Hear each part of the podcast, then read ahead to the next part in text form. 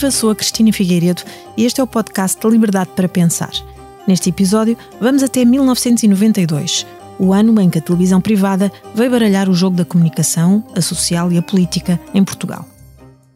Para falar comigo sobre o momento em que a televisão privada veio baralhar o jogo da comunicação, a social e a política em Portugal, estão aqui no estúdio Edson Ataíde, publicitário, natural do Rio de Janeiro.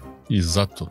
Mas desde 1991 a viver, depois saiu, mas voltou a trabalhar em Lisboa, agora já há nove anos. Não, para ser mais exato, desde 91 a, a morar em Portugal. Até já morei em outros lados, mas sempre voltando para Portugal, passado duas, três semanas. E uma dupla de jornalistas, ambos fundadores da SIC, que muito me apraz re-reunir, mais de cinco anos depois de terem deixado de apresentar juntos o Expresso da Meia-Noite. Nicolau Santos, atual presidente do Conselho de Administração da RTP, seja bem regressado, mesmo que por breves instantes. Muito obrigado. E já agora, angolano, não é? Nasci em Angola, não é? Mas vim para cá em 1975 e pronto, esta é a minha pátria. e Ricardo Costa, que nasceu em Lisboa. Sim. Atual diretor de informação da SIC, diretor-geral de informação do Grupo Empresa, Obrigada aos três. Liberdade para pensar. Conta com o patrocínio da Hyundai. A nossa inspiração é abraçar a mudança. Porque o que move a Hyundai hoje é garantir um mundo melhor às gerações de amanhã. Este é só o início de uma viagem que já está a inspirar o mundo. Hyundai. Mudamos o futuro. 1992 é também o ano em que 120 estudantes de 23 países viajaram até aos mares da Indonésia a bordo de um ferryboat chamado Lusitânia Expresso para chamarem a atenção para a causa timorense. Álvaro Cunhal deixou a liderança do PCP e Júlio Tomar transformou o conceito de retrato oficial ao pintar de forma absolutamente original o então Presidente da República, Mário Soares. Foi ainda em 1992 que o governo decidiu construir uma nova ponte sobre o Tejo, ligando Moscavide a Alcochete, e que o subsecretário de Estado da Cultura, Sousa Lara, decidiu excluir José Saramago e o seu Evangelho segundo Jesus Cristo da lista de candidatos ao Prémio Literário Europeu. E às 16h30 de 6 de outubro, uma terça-feira, Alberta Marques Fernandes dava início às emissões da SIC, desta maneira. Boa tarde. Estudantes de luto contra as propinas. Esta é uma semana de intensa contestação ao ministro Couto dos Santos. Ricardo, em 1992, eras tu uma criança, trocaste o Expresso pela SIC e por uhum. razões nada românticas, como contavas há pouco. Não, foi pela razão mais simples. Estava no Expresso, onde ganhava a peça, era assim que se chamava na altura, sem avença sequer. Uh, o código de trabalho não era o mesmo de hoje. E quando me convidaram para, para a SIC, a principal razão que me fez vir foi poder uh, pagar os impostos e a segurança social que devia, porque durante os três anos em que estive no Expresso não descontei nada, mas depois pus tudo direitinho e tudo. Foi, foi, portanto, foi uma decisão não romântica, foi, pronto, finalmente consegui resolver a minha vida. Eu, uh, mesmo assim ainda cheguei ao casamento com uma dívida ao fisco relativamente grande, que depois então resolvi tudo. Não, não foste o único que trocou o Expresso pela SIC? Não, não, não só... fomos vários que viemos na altura. Mas também não foste o único na sociedade portuguesa, porque eh, levando a conversa já para onde, para, para, aquilo que aqui nos trouxe, de certa forma pode dizer-se que os políticos uh, trocaram o expresso que marcava a agenda a cada sábado pela, pela SIC, ou foram gradualmente trocando? Foi, foi gradual, foi muito mais gradual do que, do que imediato. A grande diferença foi que, sem nenhum desprimor para o jornalismo que a RTP fazia até à altura, era o único jornalismo televisivo que existia na política, não só em Portugal, era a única televisão. Aí a SIC marcou uma ruptura, como de uma certa forma a TSF tinha marcado na, e na outras, rádio. mas foi a principal, foi a TSF na rádio, na forma de fazer política. Foi uma relação muito mais direta, de reportagem, se quisermos, mais desempoeirada, muito menos Portugal sentado, menos vítima da agenda, da agenda oficial e que trouxe muitos protagonistas políticos, mas que não eram políticos, para a política. Na altura uh, havia muitas, muitas, muita, a sociedade portuguesa estava muito menos refletida nas peças políticas. Era muito o senhor ministro, o partido da oposição, o senhor era ministro. Era muito institucional. Era muito institucional. Era muito lusa. E aí houve uma apresentação, houve uma, essa foi a principal ruptura que, que aconteceu na altura. Eh, a agenda política continuou a ser muito marcada pelo expresso, pelo independente, pelo público. Eh, havia muitos órgãos de comunicação social que tinham uma forte eh, capacidade de marcar a agenda política. estou a esquecer muitos outros, mas estes se calhar eram os mais importantes. O que a televisão na altura fez, e acho que para muito, neste caso a televisão privada, a SIC, a TVI uns largos meses depois, no ano seguinte, foi trazer uma parte da sociedade portuguesa para o ecrã que não era norm, que não era retratada, pelo menos diariamente não era, e na política foi uma forma muito mais, como eu digo, mais, mais desempoeirada, não menos respeitosa, mas muito mais desempoeirada, eh, mais aberta e que obrigou também uma grande adaptação dos políticos. Isso é outro tema que seguramente vamos falar, mas levou, levou muito, foi muito isso que aconteceu. Mas foi uma coisa gradual, não foi de um dia para o outro. Aliás, aquilo que, que se fala, que foi grande mudança, grande momento, foi, uh, foi a presidência aberta de Lisboa de Mário Soares, que não é em 1992, é já em 1993. Uh, eh, que aí foi de facto uma coisa. Porque, mas porquê? Porque o acontecimento político em si era um acontecimento quase de desafio do Presidente da República uhum. ao Governo, Já não foi só pela televisão, a forma como cobriu. Portanto, em 92 foi mais, foi mais isto. Uhum. Nicolau, tu estiveste no início da SIC também, mas a economia, tu fazias jornalismo económico, não tinha o mesmo peso da política na, na antena. Hum, não tinha, não tinha. Desculpa, peço só dizer uma coisa. Estávamos num momento de crise económica, que era um momento Sim. difícil do cavaquismo foi quando havia uma crise, não sei se economicamente era uma crise, mas era aquilo que nós chamávamos sim, era, uma crise. Era uma crise, é uma crise. Um, sim, nessa altura arrancou um programa chamado Tostões e Milhões, com o, o António Pés Metel, uhum. que ele e eu apresentávamos, uh, e, e efetivamente a economia, havia, havia atenção à editoria de economia, mas rapidamente essa, essa atenção que existia na redação eh, foi na redação, ou melhor, na liderança da redação, rapidamente foi abandonada. E foi abandonada porque eh, a luta pelas audiências se tornou eh, verdadeiramente importante. assim que tinha de sobreviver com receitas dos anunciantes, não é? e o que aconteceu é que, ao fim de dois anos, não só esse programa que a gente tinha dos tons e milhões que ia para o ar à segunda-feira e já ia muito tarde Uh, um dia tivemos uma conversa com o Rangel para dizer que à hora que aquilo ia para o ar já havia poucos, poucas pessoas que gostavam de economia interessadas em ver o programa. A que horas era? Já era por volta da meia-noite. E ele disse-nos: estejam descansados, que vai haver uma reorganização da grelha, vamos encurtar, encurtar a grelha, torná-la mais pequena, e, o, e vocês que antes, antes já nesta situação, íamos para o ar antes do último jornal, vocês vão passar a ir para o ar depois do último jornal. e portanto passámos a ir para as duas da manhã. Okay. Eu nessa altura confesso que as minhas convicções. É, a hora que a Bolsa de Nova Iorque está, está a pular, está ali então. E depois, e depois a gota d'água foi, foi uma, uma conferência de imprensa que houve do então presidente do BPA, uh, João Oliveira, em Braga.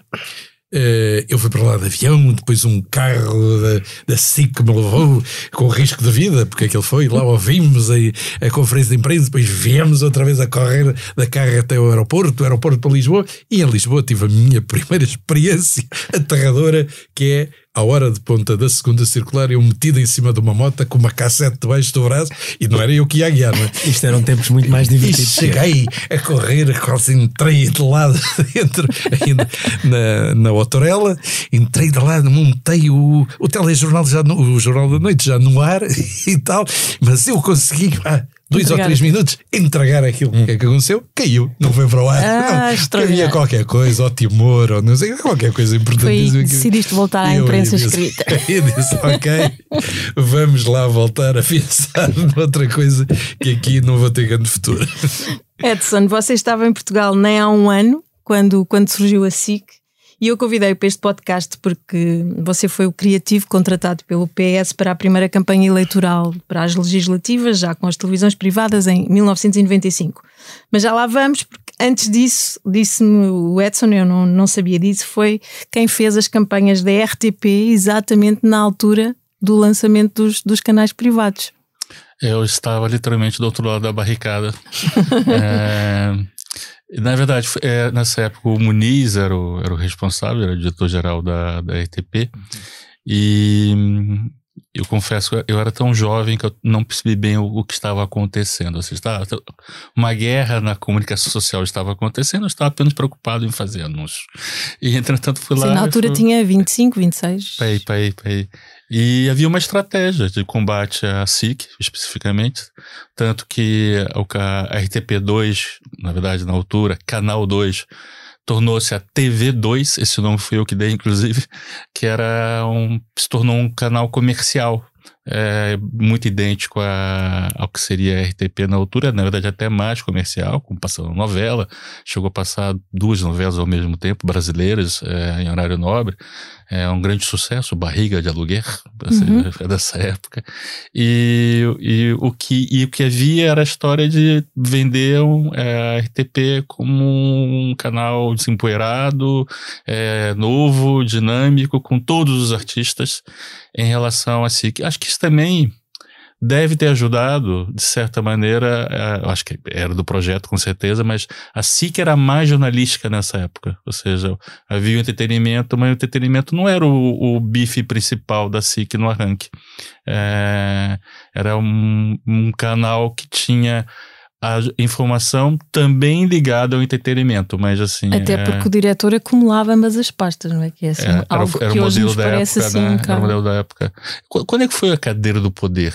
É, em que ano foi? É logo ali nos primeiros anos. É. Eu, não, eu não concordo com essa visão no sentido... É, o entretenimento sempre teve uma importância brutal porque tem numa televisão generalista, não é possível não ter.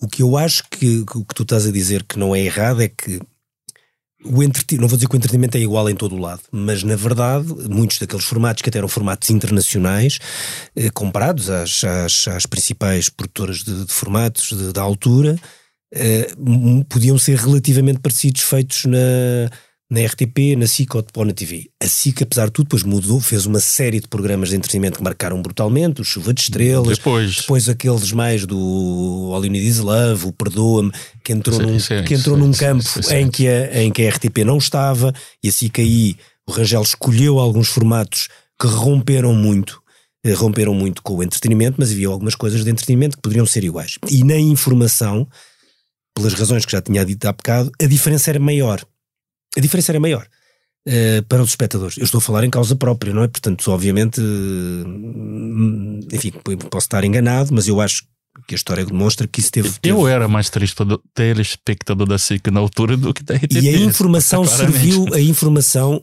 que serviu muito para romper e mostrar uma diferença maior, mas o entretenimento, todo o espaço das novelas, depois para a SIC, para a SIC liderar, foi absolutamente fundamental, o exclusivo das novelas da Globo que não tinha no início.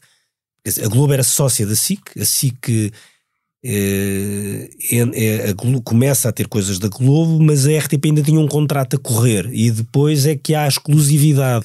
E quando há exclusividade das novelas da Globo, não foi só isso, como é, foi, foi a soma de várias partes, de muita coisa do entretenimento, de uma informação que continuava a ser diferente e, e mais estruturada, e com mais e ocupando mais espaço em grelha, havia, e havia um programa que eu não falei que foi importantíssimo também do ponto de vista político, foi o Praça Pública. Praça Pública é engraçado. Não eram peças de político, não era feito por jornalistas da política. Isso tem a ver com o facto das, das autárquicas de 93, o Praça tem, Pública? Tem, mas não era só autárquica, era autárquicas e o governo, que era de repente, portanto, não éramos nós os jornalistas da política, na altura o editor de política era o António Carneiro Jacinto, estavam lá pessoas, vamos lá vários, eu, a Raquel Alexandra, a Anabela Neves, o António Cancela, éramos vários na, e mais naquela naquela hum, equipa e eh, o, nós fazíamos as peças da política normais, não é? Nós e, e, todos os outros nomes, não disse os nomes todos agora, como é óbvio. Mas a, o Praça Pública era o sítio que ia, não só à Câmara, como coisas do governo, que era o hospital que não funcionava. Uhum. e isso não aparecia na televisão em lado nenhum, com os utentes a falar.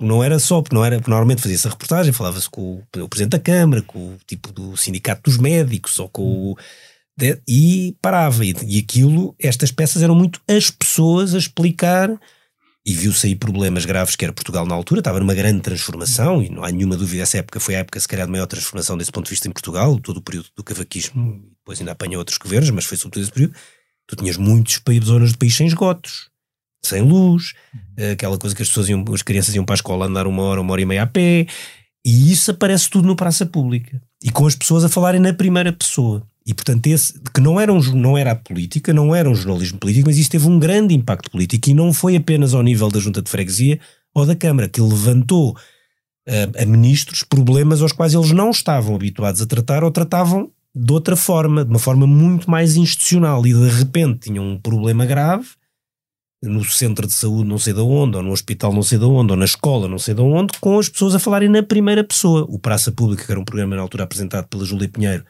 e pelo Nuno Santos, eu estou a falar a esta distância e espero não me estar aqui a, a, a falhar de nomes, ou, e sobretudo as que há muitas omissões, naturalmente. Um, mas isso teve uma, um grande peso. Sim, mas, a praça mas, pública mas, acabou, às vezes, do ponto de vista político, político lá do senso, a ter, se calhar, mais importância do que algumas. Mas, mas eu, eu, eu dou alguma razão aqui ao Edson. Ou seja, a, a SIC, quando aparece, aparece com um modelo de ruptura de informação em relação Claro, mas eu também estou a dizer, eu só estou a dizer, só estava a dizer, Sim, foi não, não desmereçam o papel, sim, não. porque eu, Mas depois, pá, eu estou altura- aqui para, eu, eu podia só estar aqui a defender o jornalismo, Claro, estou a dizer, que- que era aliás onde eu estava a trabalhar e trabalho ainda hoje, estou a dizer, é, atenção, o entretenimento teve um Foi peso como tem claro. numa grelha que vai de manhã à Mas- noite. mas-. Inclusive o entretenimento ele ti- ele tinha uma su- sublinhava algo muito diferente. Os primeiros reality shows, né? Perdoe-me era um reality show. Sim, né? sim. É, Não, aquilo, não é aquilo que nós This hoje chamamos. Love é um É, reality show, né? é. Mas, assim, o jornalismo que apresentava era muito distinto. Então não é, era isso, era isso que eu estava Era, mas- era mas distinto, aí, aí não estamos só, a dizer a mesma não só coisa. de quem fazia as peças, como um modo de filmar. O modo de filmar foi também, o modo de apresentar foi também. Filmar e coisa. editar era A- diferente.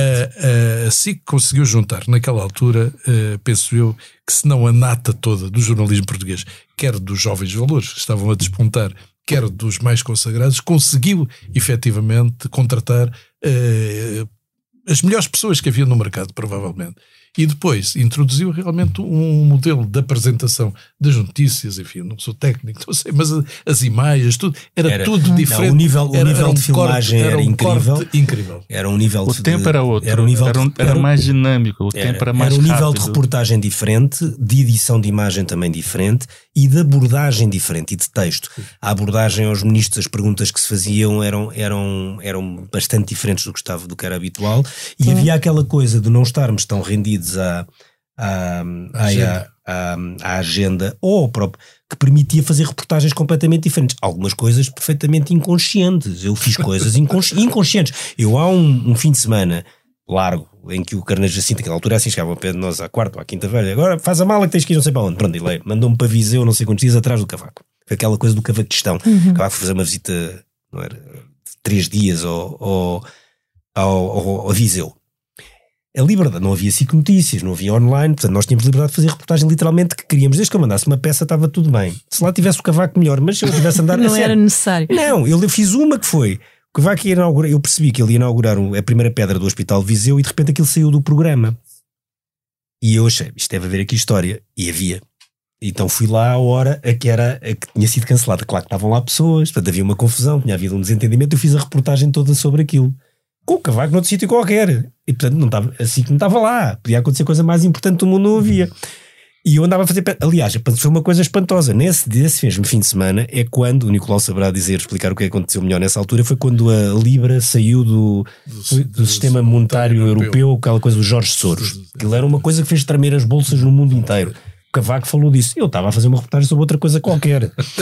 É, e nós andávamos a fazer coisas paralelas. Isso hoje era impensável. Eu era despedido Exato, era- se não, não tivesse, despedido, se não tivesse a declaração do Primeiro-Ministro sobre eh, aquilo que estava a pôr em causa o que iria, viria a ser o euro.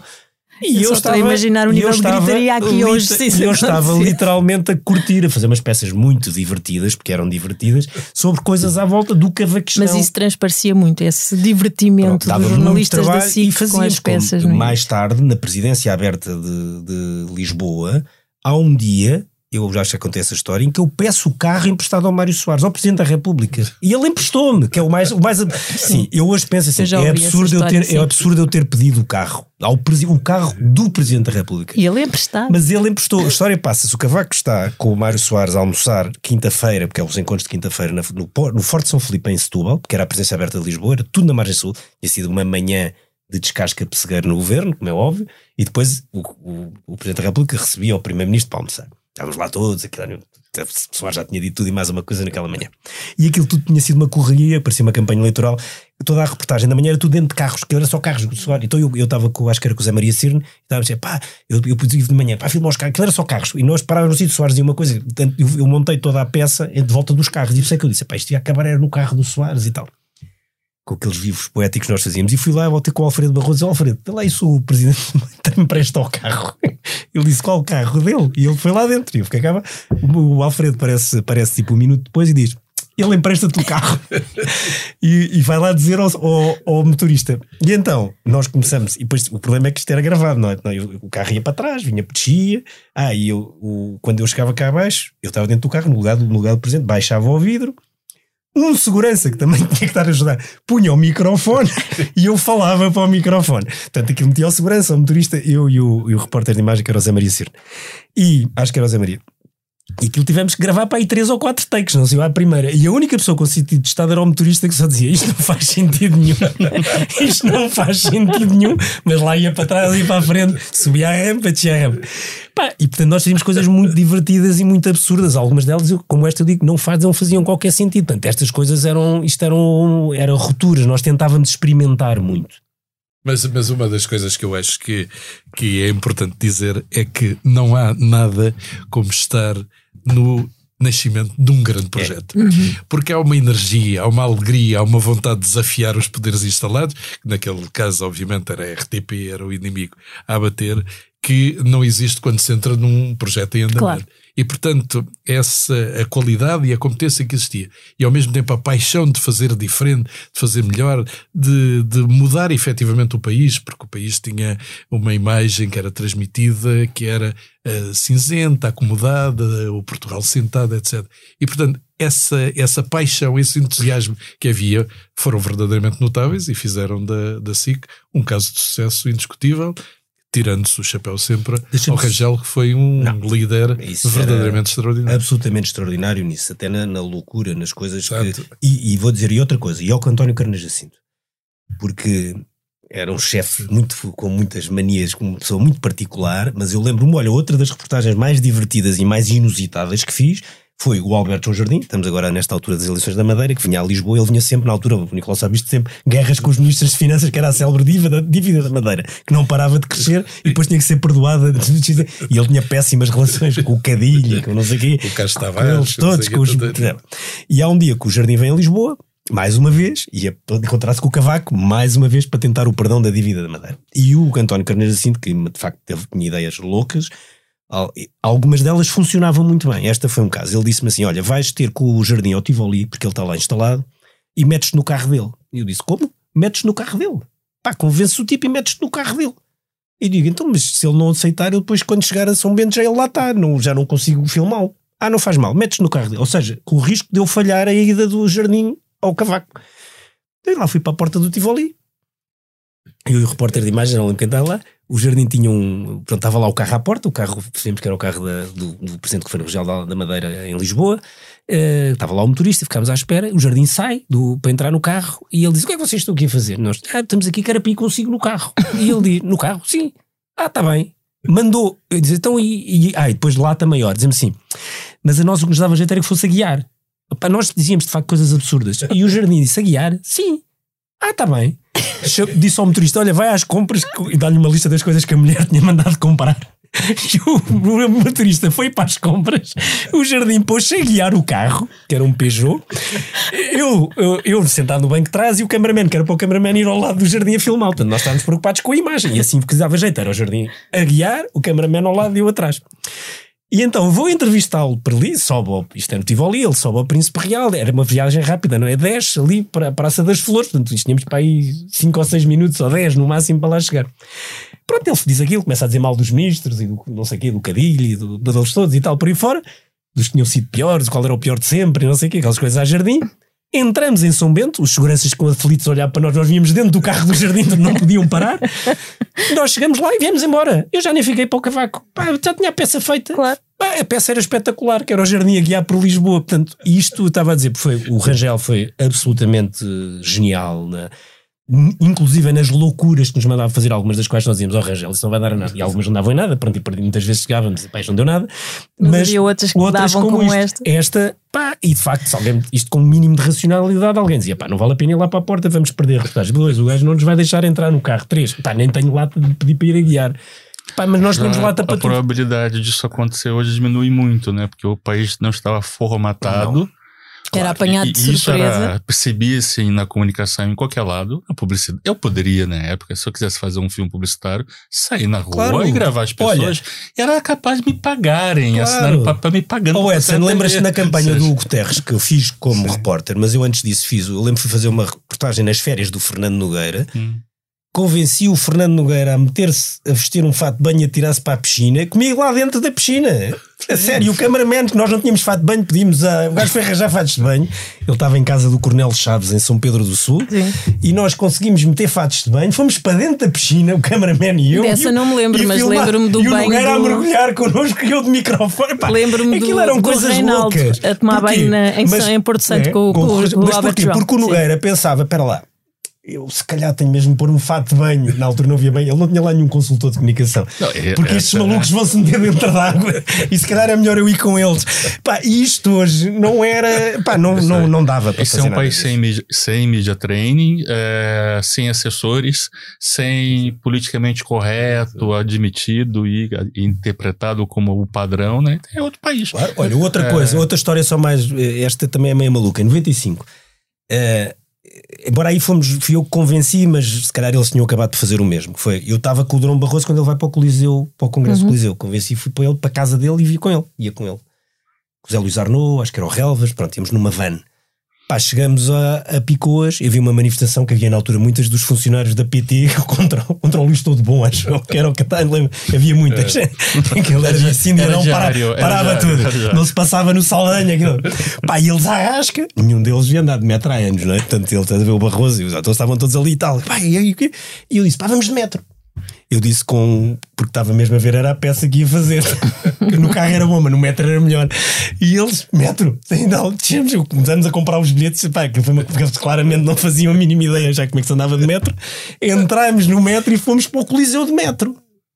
Pá, foi espetacular, mano. malta, pronto, nós fizemos uma reportagem incrível que era o Barroso no metro, com o candidato a líder do PSD, todos no metro a caminho do. Pá, portanto, eram coisas muito malucas que nós tínhamos muita lata de dizer coisas. Pá, se agora estivesse aqui, estava aqui até à meia-noite a dizer como coisas. é que neste caldo de cultura com as televisões, a SIC a fazer este tipo de reportagens, como é que se como é que se prepara um político como António Guterres exatamente em 95 para lidar com isto ah, e para fazer a diferença? Era melhor uh, nessas coisas. É, aí tinha uma coisa que era talvez o meu grande, meu grande contributo foi de não acreditar numa coisa que estava vaticinada e que até ele acreditava, que era o Jair Guterres não tem carisma.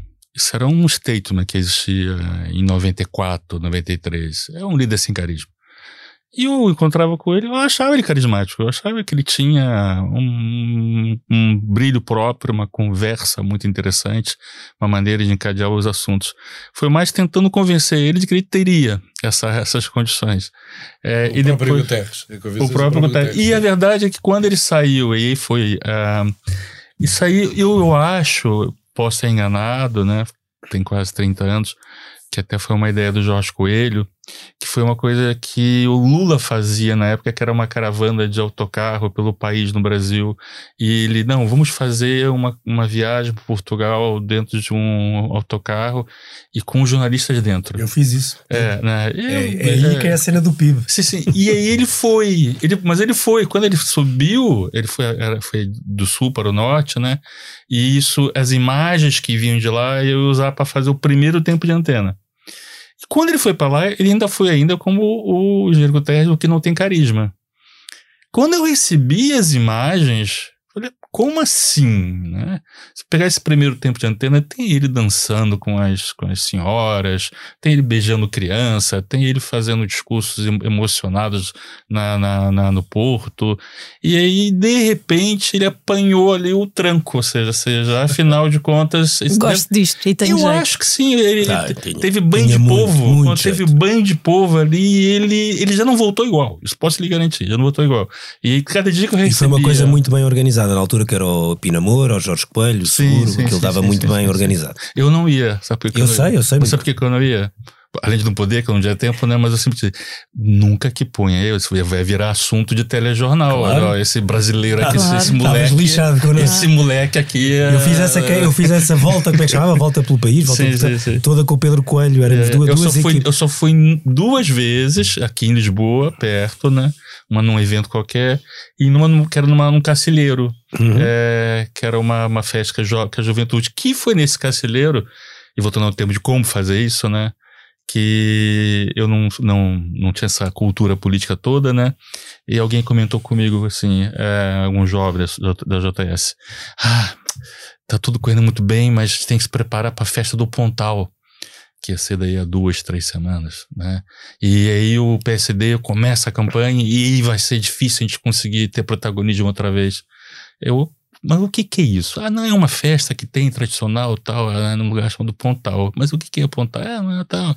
É coisa de rico. É, não, é uma festa rica, tal assim. Não tem um lugar nome parecido, mas que tem já um mar mais pobrezinho. Alguém falou assim, tem a pontinha. Então vai ser a festa da foi. pontinha. Então lembro. fazer no mesmo horário, que é pra literalmente dividir o auditório do telejornais, né? Mas eu falei aquilo completamente achando que era uma piada, né? E duas semanas depois estava acontecendo e Eu aconteceu o que foi previsto. Mas já era essa coisa de você ter, já é uma reação às, às TVs privadas, ou seja, você já tinha que inventar ali uma nova maneira de olhar para o calendário. Você tinha que inventar um calendário. É mais interessante do que aquele que era o formal. Há uma coisa que eu só queria dizer que é, nós depois, quando o Guterres aparece, o que nós fazíamos ao Guterres era o mesmo que fazíamos ao Cavaco. Havia uma diferença, o Cavaco tinha o poder e o Guterres queria disputá-lo. Deste ponto de vista, as peças, eh, o chatear, eh, o picar, nós éramos muito chatos e muito incomodativos. Tu há bocadinho estavas a lembrar, e era uma das coisas que eu tinha aqui apontado para não me esquecer, e não me ia esquecer a, a GAF. A GAF A dos gafe. 6% do PIB que, Sim, que é que não é tua- tecnicamente tua- uma gafe, que tem a ver com isto. Eu e o Pedro Coelho estávamos sempre a dizer, pá, como é que a gente, depois vai entalar o gajo, entalar no sentido de arranjar aqui uma coisa porra. E o Guterres era a pior coisa pessoa do mundo, no sentido em que, pá, o tipo sabia tudo sobre tudo. Nós íamos às espíritos alentejanas e ele sabia tudo sobre espíritos e o preço daquilo no mercado internacional e as que contava a história dos espíritos desde 1900 e troca ao passo. E, o Guterres era o Pinamora que lhe dava uns pequenos briefings, ele lia aquilo no carro, quando lá chegava sabia mais do que um doutorado. Era aquela coisa a Guterres. Era Portanto, o picareta falante, o picareta falante era, do Vasco Polivalente. Chegava às vinhas, sabia tudo sobre as vinhas, o milho da batata, não sei o que, sabia tudo. Pronto, chegavas ao- pá, o- às pescas, o homem já sabia tudo sobre as cotas de pesca, os seguros, os não sei o. Pá, Ele sabia, ele, ele estudava, lá, estudava os dossiês e estava muito preparado para as respostas. Ele tinha sido líder parlamentar, tinha muito jeito para debate e a pessoa, até hoje, o político que eu acho que falava melhor e que fala melhor na televisão, melhor preparado para debates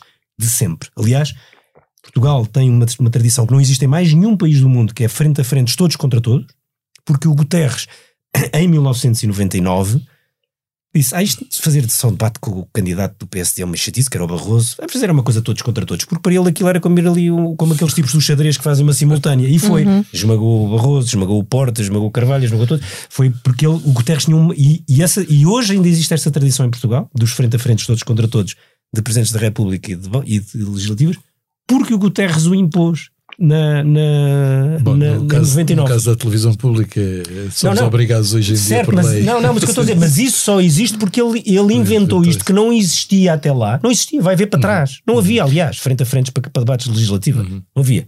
Havia em presidenciais, não havia em legislativas e é uma, porque ele tinha muita vontade. Mas, mas isto para dizer o quê? E digo isto mesmo sem nenhuma dificuldade e nenhuma dúvida sobre a frase que vou dizer. Boa parte dos políticos de hoje, governantes e, e candidatos a governantes, se tivessem que tivessem a cobertura mediática que o que o professor Cavaco Silva e o engenheiro Guterres tiveram naqueles anos de 92 a 96, 97, faziam xixi pelas pernas abaixo. Não tenho dúvidas sobre o que estou a dizer. Porque era uma coisa dura. Era fair no sentido que não era uma coisa de armadilhas, mas era duro, era pesado. Eh, Eles queriam, tinham montado uma agenda toda para falar de alhos e nós só tínhamos a falar de bugalhos. Eles montavam uma cena muito gira e nós fazíamos a reportagem toda ao lado.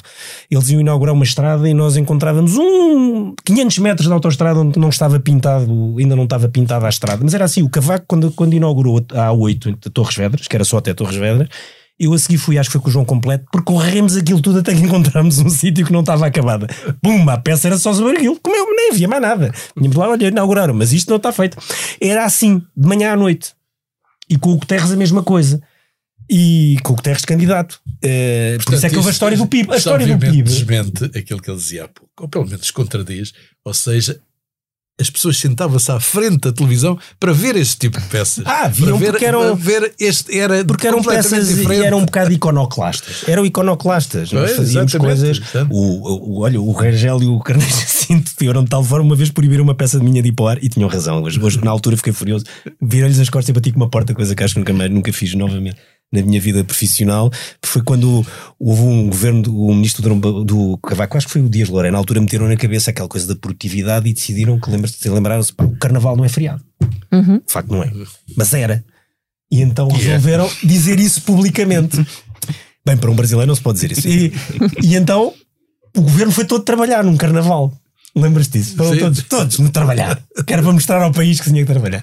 Pá, e eu fiz uma peça sem texto, só com samba toda a peça, só tinha samba.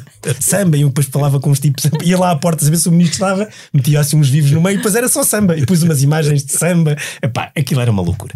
E era uma loucura tal que o, o, o, o Rangel chamou-me isto não pode ir passava todas eu saí as, furioso da SIC, fui-me embora. Mas hoje reconheço que ele tinha. E essa peça onde é que está? Sei lá. Não, não foi para o ar. Como fizemos outra num banquete de estado do, do, do Soares em Sintra Soares? Não, é o do Guterres, já não lembro. Em Sintra eu acho que são do Guterres. Em Sintra é do Guterres. É, é o do Primeiro-Ministro. Uh, o Primeiro-Ministro quando há banquete sai no Palácio de Sintra. O Presidente da República em que é luz. Essas coisas ainda sei. E fizemos o raio, mas foi na presença aberta. Fizemos o raio da peça toda, que tinha 4 minutos e tal, e que demorou uma tarde inteira a editar. Impossível de passar nos dias só. Com, só com pratos e garrafas de vinho, e pusemos tudo, passava e punhamos, passava e dizia assim, era o vinho, não sei quem, escrevíamos, o vinho, a comida. A peça era um absurdo, mas essa foi para o ar. era divertido, que era a desmontagem de um jantar de Estado, em que não, estávamos nas tintas para o jantar de Estado, para o discurso, para aquilo era para um estrangeiro qualquer. Ah. Era só a comida, a bebida, era empregados a passar, comida, pratos a passar, bebida copos e garrafas a passarem.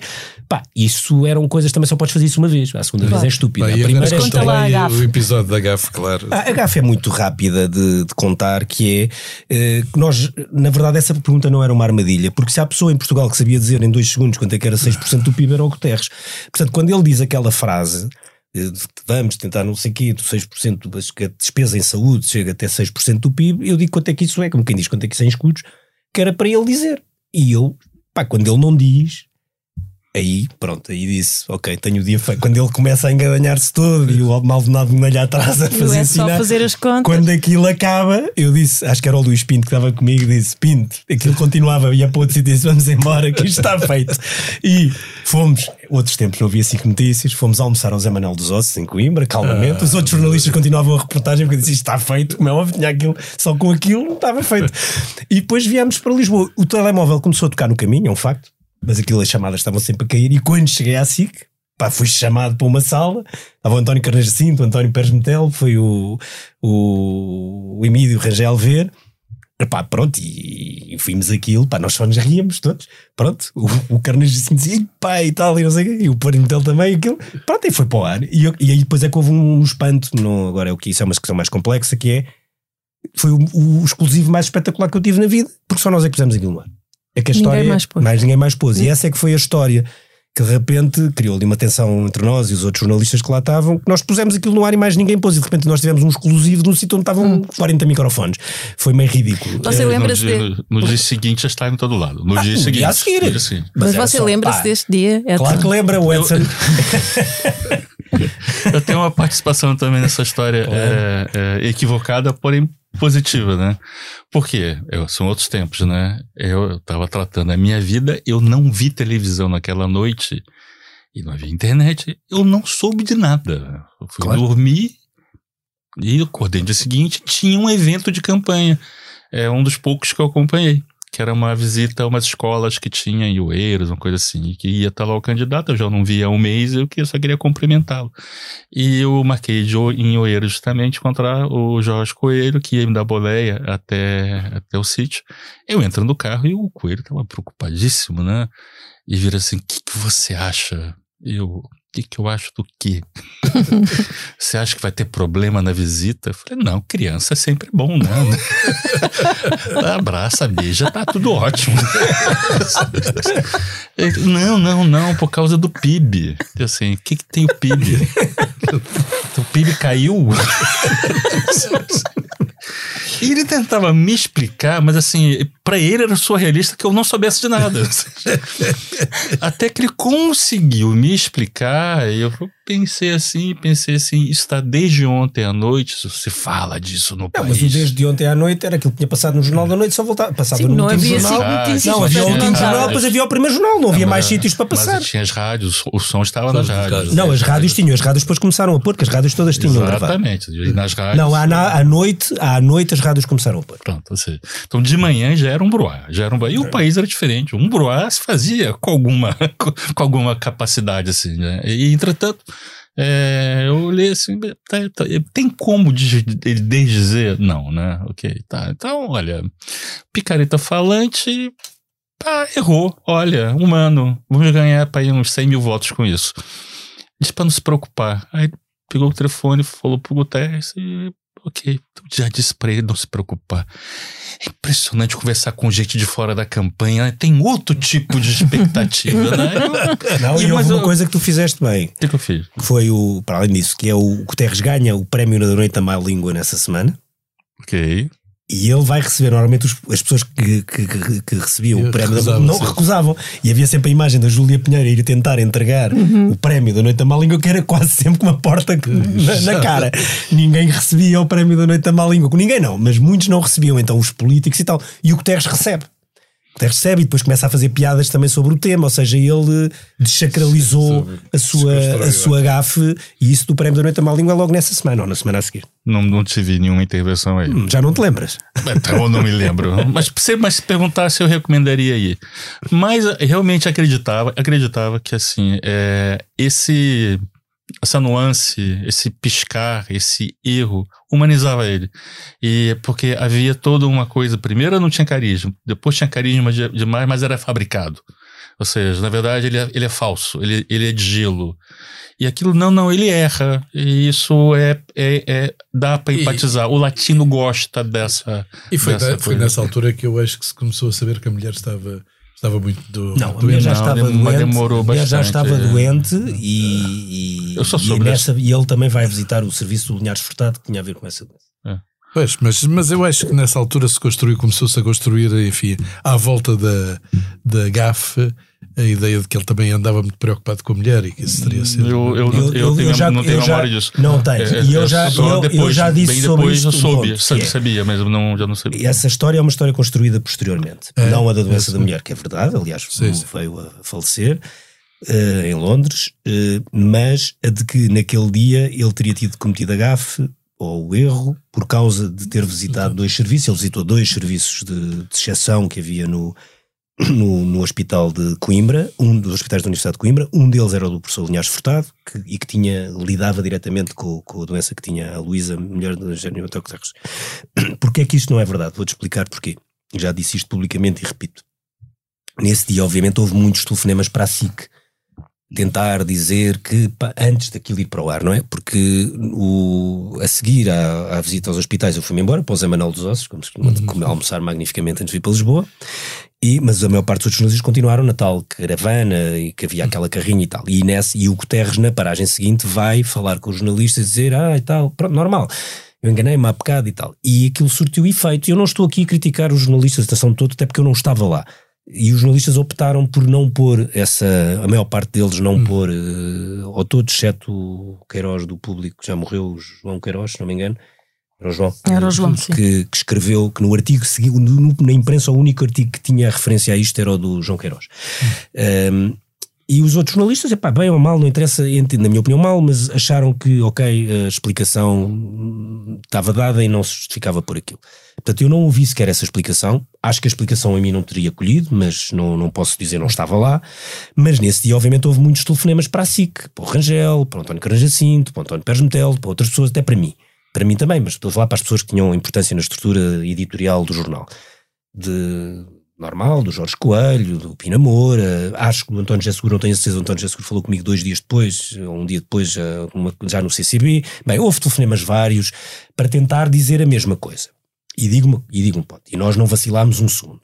E se há tema que nos teria feito vacilar e eventualmente decidir em sentido contrário, era se tivesse sido uh, explicado que tinha sido por uma razão da visita que o tinha afetado por causa da saúde da mulher. E não houve nenhuma referência a isso em nenhum dos telefonemas Mas, feitos. mas, mas isso é não é contraditório com a possibilidade. Ninguém nos disse isso. E se dissessem isso, eu não estou a dizer que nós teríamos mudado a opinião, mas pelo menos tínhamos parado para pensar dois minutos. Sim, cara, e mas- ninguém parou. Mas isso não é contraditório com a realidade, porque uma das coisas que tem essa campanha, e voltando ao tema da cobertura televisiva, é, era muito fácil, é, a- naquela época, colocar a família na campanha. É, aliás, o António Guterres fez uma coisa que eu acho Ele- péssima. Ele, Péssima, não sei, se Era- teve, se não, se teve, não sei se teve o teu dedo, Sim.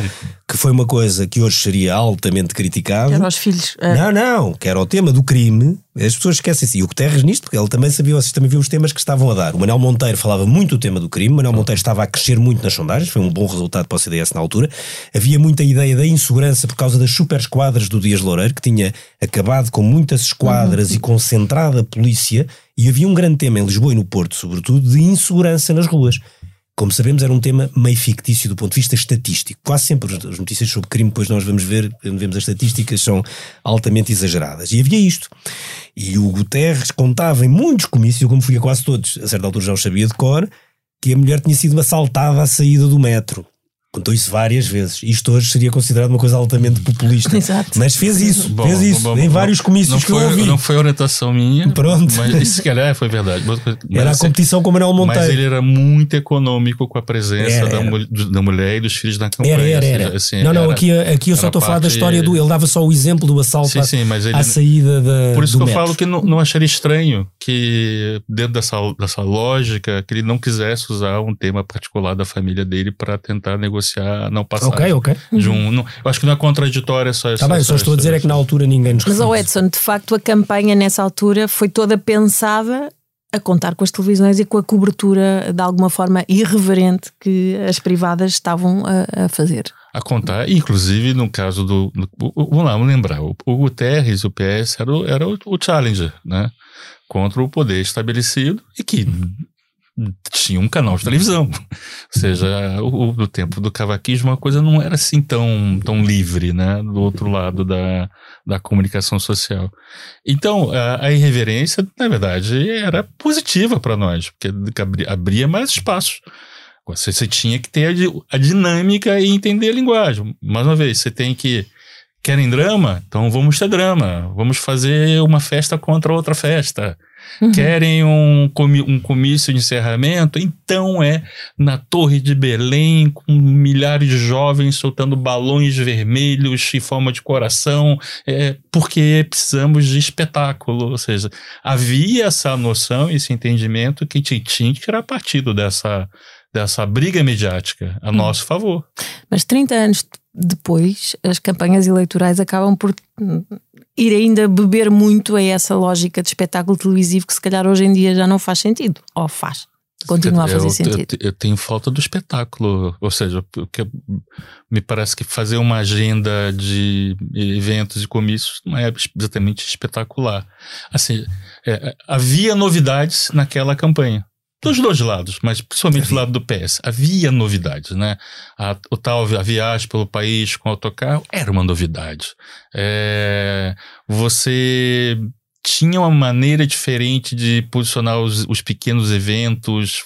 É, o próprio Estado Gerais do PS, que aconteceu No Coliseu. um, um pouco antes, né? Dois anos antes, acho que foi, uma coisa assim. Um ano antes era uma, foi uma, foi uma Ele coisa já era feita. uma maneira diferente de colocar a política na ribalta, Uhum. né?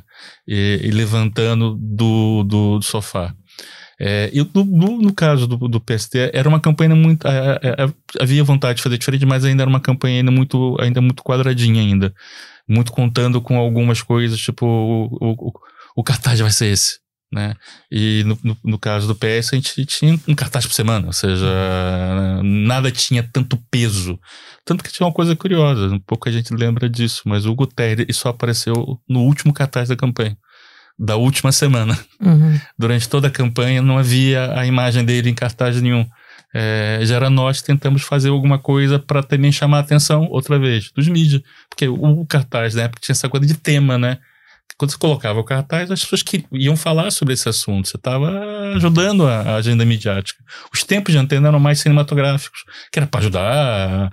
Se fizesse, fizesse uma coisa de 30 segundos interessante no tempo de antena, já ia para o telejornal. Mas lá está, os tempos de antena interessavam, as pessoas uh, tinham curiosidade. Mas, mas, mas Hoje maneira, em dia os tempos de antena são decorrem da, dos, da, da lei, não é? Eu, eu, eu, costumo dizer assim, hoje em dia fazer um striptease, um tempo de antena, talvez apareça no telejornal, talvez, dependendo de quem faça. mas na época não, você, você tinha essa possibilidade de pautar. Eu me lembro que o público tinha uma coisa que era uma página diária sobre os tempos de antena. Era. Qual é fotograma com fotograma do que tinha acontecido. Hoje acontecer uma coisa dessa, nem pensar. Nicolau, uma, a, a, televisão pública onde tu agora estás desistiu da luta contra as privadas? Está acomodada no seu lugar? Ou... Era só o que faltava que eu viesse dizer isso aqui, não é? Era só o que faltava. Não, não desistiu.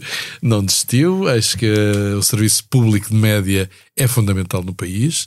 Uh, ainda recentemente, nas Jornadas Mundiais da Juventude, acho que fizemos uma cobertura exemplar que provavelmente nenhum operador privado estaria em condições de fazer pela sua dimensão uh, e, sobretudo, porque nós temos uma, uma capacidade de capilaridade dentro do país, uh, nas ilhas, em África, junto das nossas comunidades, que eu penso que os operadores privados não têm. Uh, se as coisas depois são muito bem feitas ou não, isso é outra questão.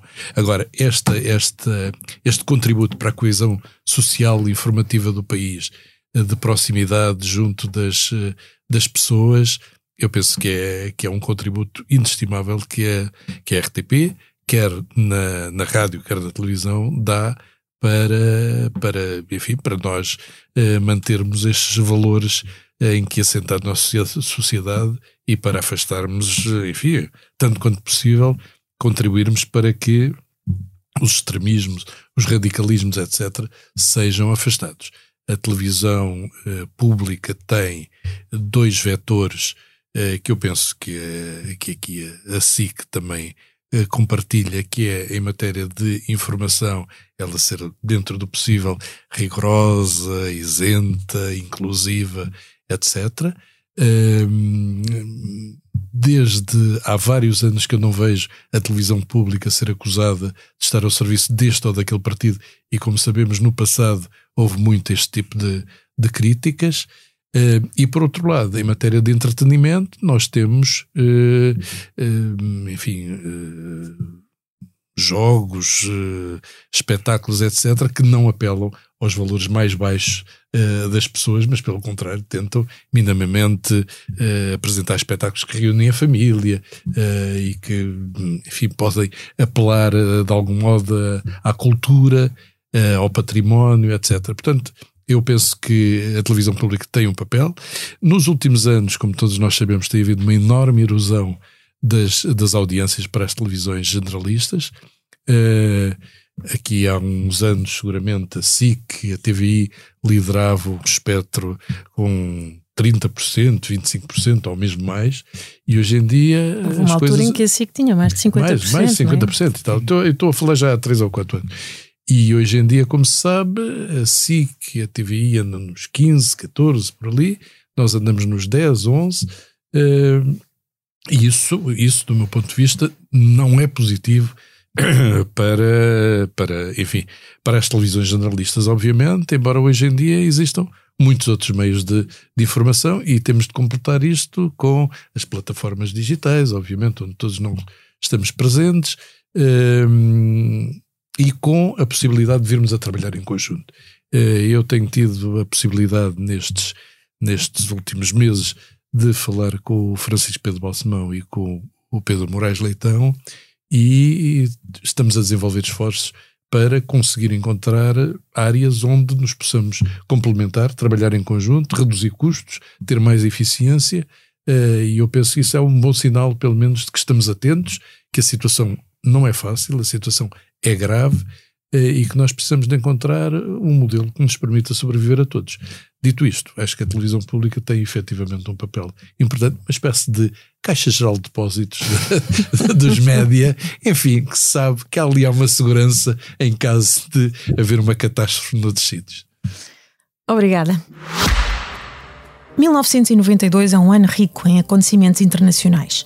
Em fevereiro, a assinatura do Tratado de Maastricht põe fim à CEE, dando origem à União Europeia.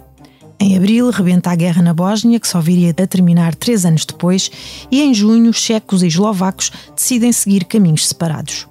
Em julho, Frelimo e Renamo anunciam um acordo de paz para pôr fim a um conflito com mais de 10 anos em Moçambique. E em setembro, no Brasil, um processo de impeachment afasta Collor de Mello da presidência da República. Em novembro, nos Estados Unidos, Bill Clinton impede a reeleição de George W. Bush. E no mesmo mês, em Londres, a Rainha Isabel II faz um balanço pessoal de 1992 que ficaria para a história, chamando-lhe um annus horribilis. 1992 is not a year on which I shall look back with undiluted pleasure. In the words of one of my more sympathetic correspondents, it has turned out to be an annus horribilis. Este episódio teve a sonoplastia do João Martins.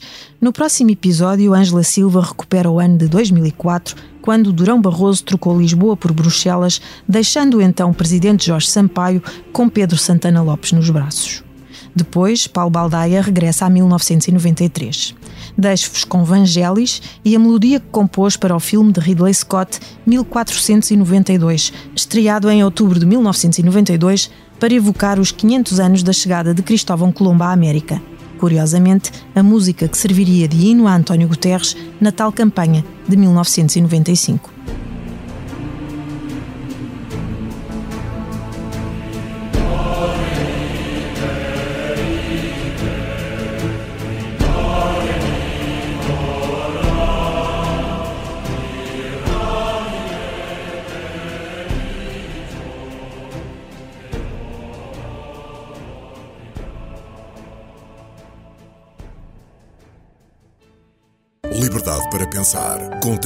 Patrocínio da Hyundai. A nossa inspiração é abraçar a mudança. Porque o que move a Hyundai hoje é garantir um mundo melhor às gerações de amanhã. Este é só o início de uma viagem que já está a inspirar o mundo. Hyundai. Mudamos o futuro.